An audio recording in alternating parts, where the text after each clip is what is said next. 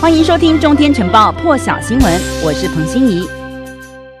好的，CNN 以美军 MH 六十 S 直升机的资料画面报道，美国海军太平洋舰队林肯号航舰日前有直升机起飞之后坠海，造成五人失踪。经过七十二小时搜救之后，太平洋舰队证实这五名海军成员都已经罹难，暂时不会公布他们的姓名。但是事故原因现在也在调查当中。同时，事故也造成另外五名当时在航舰甲板上的工作人员受伤，目前他们的伤伤势是稳定的。报报道指出，甲板人员受伤引发外界关注，直升机坠海当时是不是有撞击到林肯号，或者是零件喷飞才会造成人员伤害？报道也提到，MH-60S 直升机通常会搭载四名机组人员，主要任务是战斗支援以及救灾。美国海军官方只有描述。这个是例行飞行的时候，在操作期间坠毁。来看到是日本神奈川县横须贺市的政政府呢，他们公布英国航舰伊丽莎白女王号四号到九号这个期间呢，要停靠美国海军横须贺基地。但是呢，基于新冠肺炎防疫的要求，舰上大约一千两百四十名官兵在泊靠期间将不会离开舰艇。产经新闻报道，前来迎接伊丽莎白女王号的英国驻日大使朗伯顿他说，航舰泊靠呢可以加深英国在印度太平洋地区的存在。而日本防卫大臣岸信夫也说，这次访问象征着日本英国合作进入新的阶段。日本防卫大臣岸信夫预计六号的时候也会来视察。伊丽莎白女王号，而二号到七号期间呢，英国伊丽莎白女王号航舰打击群连同美国海军以及日本海上航空自卫队，在东海还有日本关东以南的海域举行代号是“太平洋王冠”演习，推动实现自由与开放的印太地区，提升参与国家的合作性。演练的项目包含了对抗作战。防空作战以及反潜作战，伊丽莎白女王号搭载着来自英美两军的 F 三五 B 逆踪战机，也将会第一次和日本航空自卫队的 F 三五 A 逆踪战机同时在演习当中登场。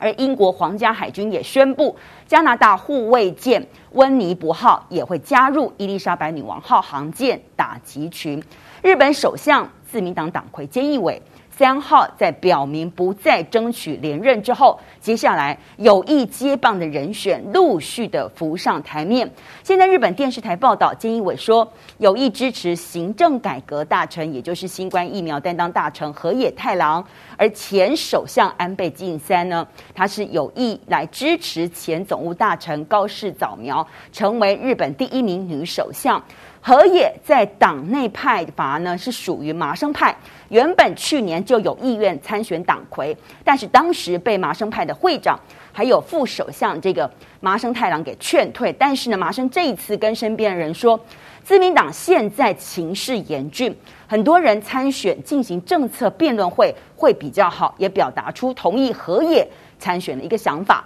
那么七十二岁的菅义伟和五十八岁的河野太郎选区都呢，在这个。神奈川县呢，两个人都认为日本官僚文化的问题严重。菅义文呢，借重河野比较勇敢于在这个革新的作风，克服了新冠疫苗等等方面的繁文縟节。那么日本 TBS 也报道说。安倍一直是力挺菅义伟连任自民党的党魁，但是因为菅义伟已经决定不竞选连任了，安倍就有意把这个支持呢转向高市早苗。那么高市呢是在安倍担任首相的期间呢，他曾经担任过自民党政调会长以及总务大臣。六十六岁的安倍和高市呢是六十岁，他们呢都是自民党内呢。保守派团体，也就是保守团结之会的顾问，两个人的政治理念十分的相近，也都是极端保守派，都认为修改日本和平宪法是优先要务。而且高市也曾经说过，如果当选这个首相的话，他将会继续参拜。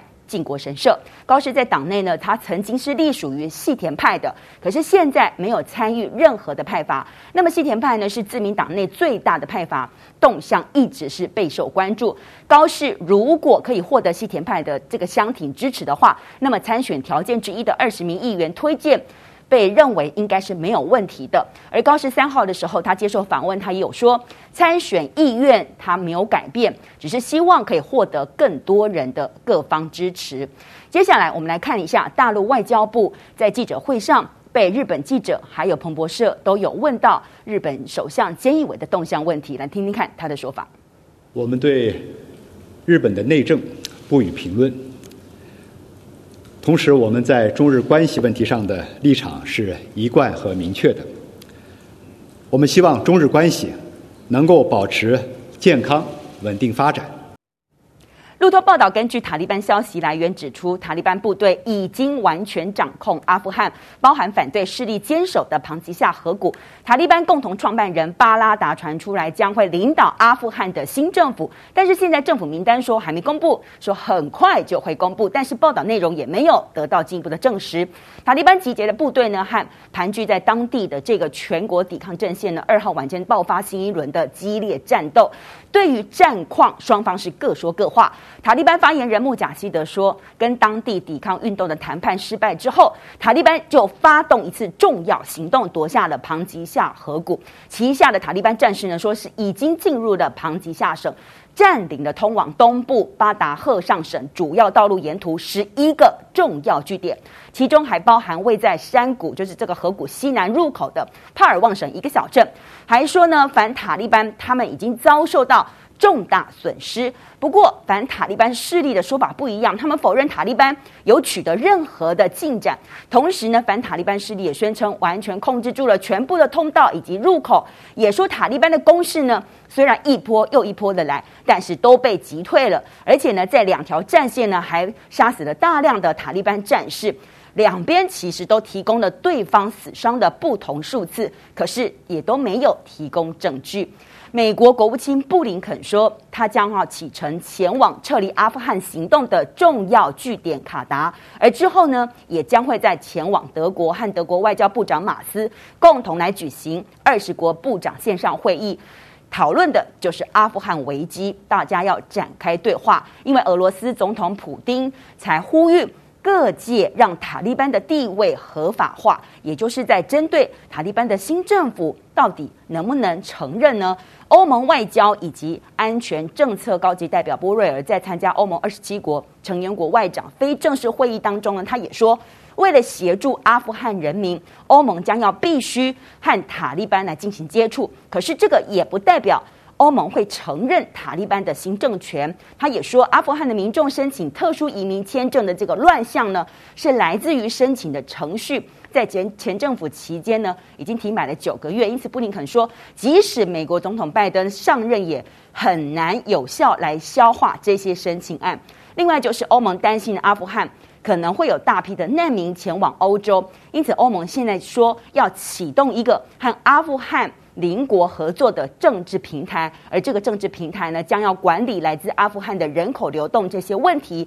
因此也要防止恐怖主义蔓延，来打击包括贩毒还有人口走私。日本每日新闻报道，现在日本境内正在讨论一个重大议题，和新冠疫情有关系呢，因为日本现在的目前新冠疫情是没有明显的趋缓，而且是要针对二十一都道府县实施的紧急事态宣言。原本定在十二号解除，现在传出来可能又要再延了，因为东京都现在每一天的新增确诊都还在两千例以上。日本政府呢，有意针对包括东京都、大阪府、关西三府县，还有包括爱知县、东海三县，再延长两个星期。预计呢，明天之后呢，将会做出重大决定。那么至于这个重症病床使用率已经有所改善的，包括茨城县。立木县、还有冈山县以及广岛县，日本政府也都在检讨，是不是能够如期解除宣言。更多精彩国际大师，请上中天 YT 收看完整版，也别忘了订阅、按赞、加分享哦。